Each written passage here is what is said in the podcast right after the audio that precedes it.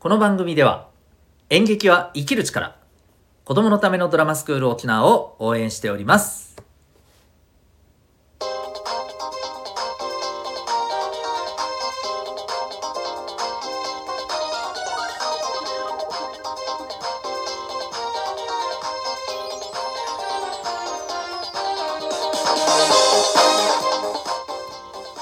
小中高生の皆さん日々行動してますか？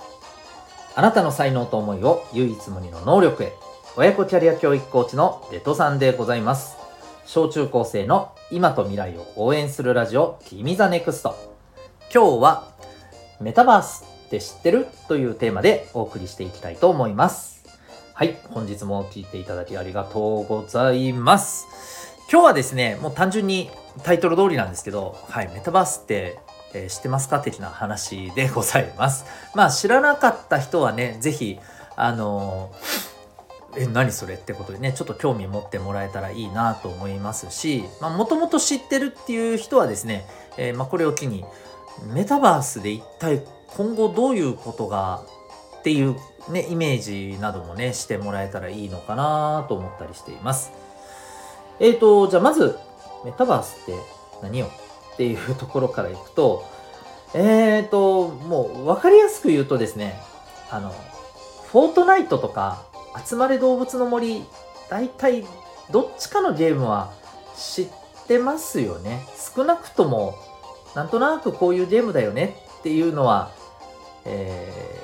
ー、知り合い、知ってる人がやってたりして、聞いたことがあるんじゃないかと思います。いわゆる、あの、えーコンピューターの中の仮想空間仮想の世界の中で自分自身の、まあ、分身アバターみたいなね、えー、そんな、まあ、キャラクターをそこで活動させて、まあ、いけるようなね、えー、ところですよね。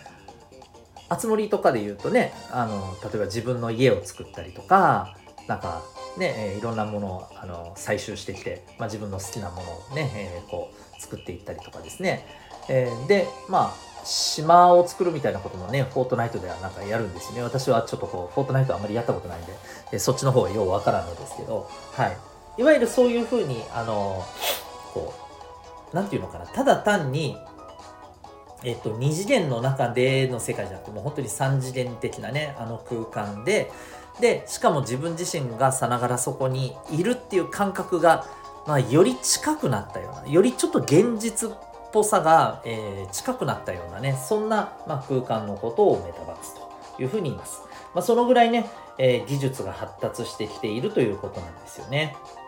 で、じゃあ実際にこのメタバースって今、まあどんなことにね、使われてるのっていうと、例えばあの、会議とかね、オンラインの会議。まあ、あの、ズームは皆さんね、よく知ってますよね。まあ、ズームを使った会議っていうのもね、もう、あの、今や当たり前になっちゃいましたけど、えー、そこからさらにねもう少しよりまあリアルな感じでいわゆるあのそこで実際に動いていたりね、うん、あのアクションを起こしたりしながらこう、えー、相手とコミュニケーションできるような感じのね、えー、オンライン会議のために使われていたりとかですね。あるいはまあもちろんあのねゲームというところでも当然使われていますしあとはねあのあれですね。なんかライブみたいなものにも使われていたりすると、うん、いわゆるあのその中でのライブですよね。バーチャルライブみたいな感じですよね。こんなのにも使われてたりするらしいんですね。でこれでもねまだまだ多分可能性はこう広がるというふうに言われていてえっ、ー、とねごめんなさい。今ちょっと思い出せないんだけどどっかの国がですね大使館って言ってその外国にね置くその、えー、その国の、まあ、別の国のねえっ、ー、とこの、まあ、そこの国とのこのいろんな、まあ、外交でのね付き合いとかそういったことのお仕事をする人たちが、まあ、そこで、えー、お仕事をする場所みたいなね、えー、ところがあるんですけどこれをこのメタバースの空間に作るみたいなそういうことをね、えー、例えばやる国が出てきたりとかねあるいはこれまあ一番皆さん興味深く思うかもしれないんだけどいわゆるメタバースの中での学校みたいなのもねできつつあるんですよ。これが現実になったら分かります？そう。お家で文字通りお家で行ってきますって言ってログインして そのメタバースの学校に登校するんですよ。でその、えー、仮想空間内の教室で授業を受けるんです。こういうことがね、まあ、実際できるようになる可能性があるってことなんですね。なんかすごくないですか、まあ、もちろんねこれをおお面白そうってポジティブに感じる人もいるしでもそれってどうなの？ってネガティブにね感じる人もいると思います。これはだからまああの感じ方はねいろいろあると思います。ただえもちろんねデメリットメリット両方あると思っていてで例えばメリットとしてはもちろんねあの家から出ずにまあそういうことができたり、えするわけですよね。それからそんな学校だったら当然ですけど普通だったらコミュニケーション取れないぐらいの遠隔地にいる人と交流できるわけじゃないですか。これはでかいと思います。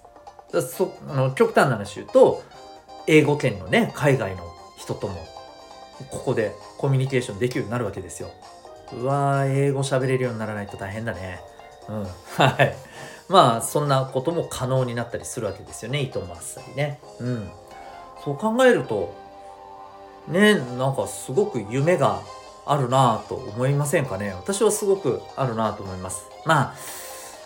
残念ながらですね今例えば中学校高校の方はですねうんまあ在学中にそれが実現するっていうのはちょっと少なくとも厳しいだろうなとは思います。はい。まあまだ何年か先になるんじゃないかと思うんですけどね。わかんないわかりませんけどねもちろんね。うん。あの今すごい技術のスピードってねものすごいあの進んでいますからね。ものすごいスピードでどんどんどんどんあの、え革新されてますからね。まあもしかしたらっていうこともあるかもしれませんけど。でまあそれ以外にも結局ねこうもう一つの世界ができるっていうことなんですよ。メタバース。これ究極。そういうことですよね。で例えばこれまでもねそういう何て言うのかな。もう一つの、えー、世界。人工的に作った仮想の世界で、まあ、いろんなことが起きます的ななんかそういうあの何、ー、て言うのかな。世界観を題材にしたお話っていっぱいあるんですよね。例えば細かいストーリー私ようわからんのですけどあのソードアートオンラインっていうアニメとかもねそういう話だったりしますし、えあとは、え、昔ねえっ、ー、とあの、週刊少年マガジンで連載してて、私結構好きだったんですけど、ゲットバッカーズバッカンヤっていう、はい、あの漫画だったりとかですね。え、あとはその、これ皆さん結構聞いたことないかな、リングっていう、あの、貞子。貞子の方がわかるよね。リングより貞子の方がわかるよね。貞子が出てくる怖い、ね、映画があるじゃないですか。リングっていうね、映画なんですけど、あれもともとはね、原作の小説があってね。で、そのリングの続きでね、えー、螺旋っていうのがあって、さらにその続きでね、えー、ループっていうのがあるんですけど、このループっていうお話が実はね、そう、もう一つの、なんか、仮想空、仮想世界みたいなね、実はそう、そこでのお話だった的なね、うん、まあそんなあのことだったりもするんですけど本当にでもそういう世界観が、まあ、ある意味現実にもうあの出てくるわけですよ。そうなってくるともしかしたらねこの今私たちがいる現実世界をまああの生きる場所としてこうやっていくだけじゃなくてねもう一つのこのメタバースの世界をここは本当の自分の生きる場所だってなる人ももしかしたらいるかもしれません。はい。あ、そうだ、もう一つ。是非あの、これ映画を見てくださいね。マトリックスっていうね、だいぶ昔の映画ですけど、結構難しい映画なんですけど、これもね、本当にそういう、あのお話でございまして、えー、ぜひ、えー、見ていただくと、まあ、その辺のイメージもつきやすいかなと思うんですけど、うん、まあもちろんね、いろんな、何て言うのかな怖怖いなって思うところもあったりするんですけどうんなんかやっぱり人類の可能性は大きく広がっていくと思うし皆さんがこれからね、えー、大人になってまあいろんなことをやりたいことにこのメタバースが関わってくる可能性はめっちゃくちゃあると思います。ですので是非ですねあの早めにこういうことは学んでおくといいんじゃないかなというふうに思います。えー、メタバース、えー、自分なりに、えー、ぜひぜひ勉強してみてください。そして、ちょっと宣伝じゃないですけど、えー、私がやっているオンラインコミュニティ民学ではですね、え、週1回特別の授業をやってるんですけど、その中でもね、こういったメタバースとか、ブロックチェーンとかですね、NFT とか、最近皆さんちょっとなんか、ああ、なんか言葉聞いたことあるけど、うん、なんか、わかるようなわからないような、みたいなことをですね、ちょっと学んでいきましょう、みたいな授業もやっております。興味がある方は体験もできますんで、えー、この放送の説明欄にある、えー、リンクからウェブサイトチェックされてみてください。ということで、えー、今回はですね、えー、メタバースって知ってますか？という、まあ、テーマで、えー、お送りいたしました、えー、ここまで聞いていただきありがとうございました。あなたは今日、どんな行動を起こしますか？それではまた明日、学び大きい一日を！